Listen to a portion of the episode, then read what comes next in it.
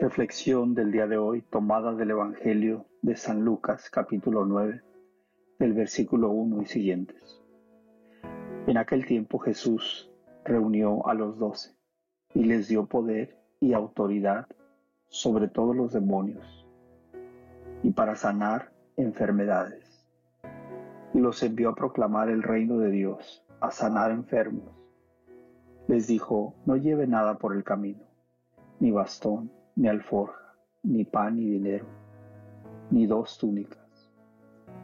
En la casa en que entren permanezcan hasta que se vayan. Si no lo reciben, al salir de la ciudad, sacudan el polvo de los pies como prueba contra ellos. Cuando salieron recorrieron los pueblos, anunciando la buena noticia y sanando enfermos por todas partes. Palabra del Señor. Qué maravillosa misión.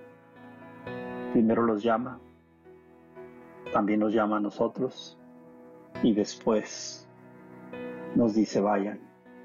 Aquí están los discípulos cumpliendo con la misión de ir y llevar la buena noticia y de sanar a los enfermos. Dice que les dio autoridad el Espíritu Santo una vez recibido en nuestro bautismo, en ese sacramento de iniciación, cuando nosotros somos ya parte de la familia de Dios, tenemos dones que Dios nos otorga.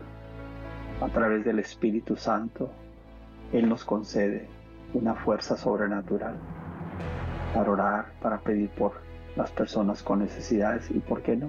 El Señor sana a los enfermos a través de una oración, a través de tu fe, a través de aquello que hacemos por los demás. Pero aquí, interesante, dice que no lleve nada por el camino. Otras palabras, dependan totalmente de la fe y de la confianza en mí. En el caminar del Señor hay muchos obstáculos y a veces queremos depender de las cosas para poder hacer nuestra misión. Y el Señor aquí les dice y les enseña a los discípulos que la confianza debe estar en el Señor.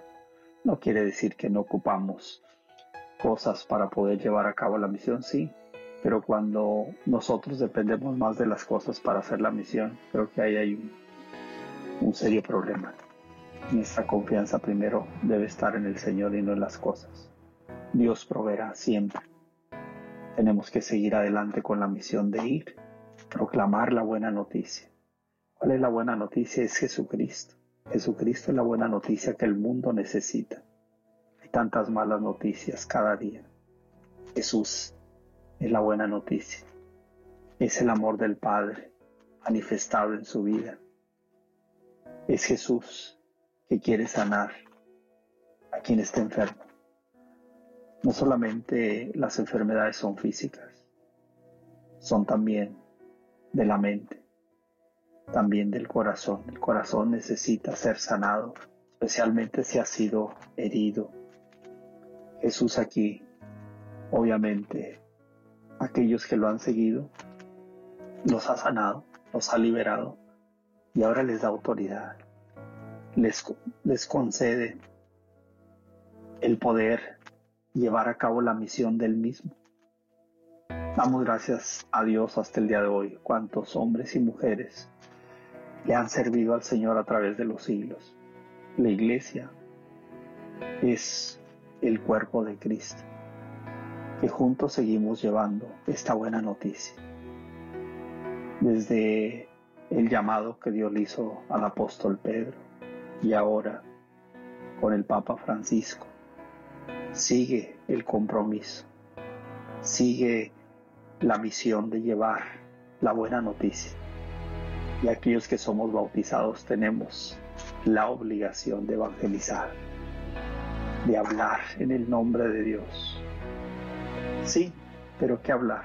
Hablar del amor, de la misericordia, del perdón, esto es lo maravilloso de la buena noticia.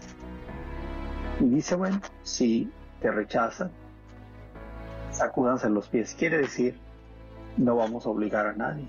Si nos rechazan, no queremos ver nada aquí. Seguimos adelante con la misión. Y por supuesto, el Señor nos acompaña en esta misión, en este trabajo.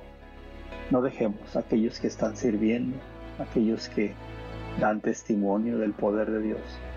No nos detengamos, aunque hay obstáculos, aunque te critiquen. Sigue haciendo eso, porque hay mucha gente enferma, necesitada de una palabra, de un abrazo, de una mirada, y una sonrisa.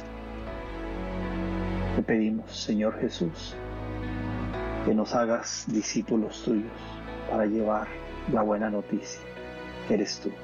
Amén.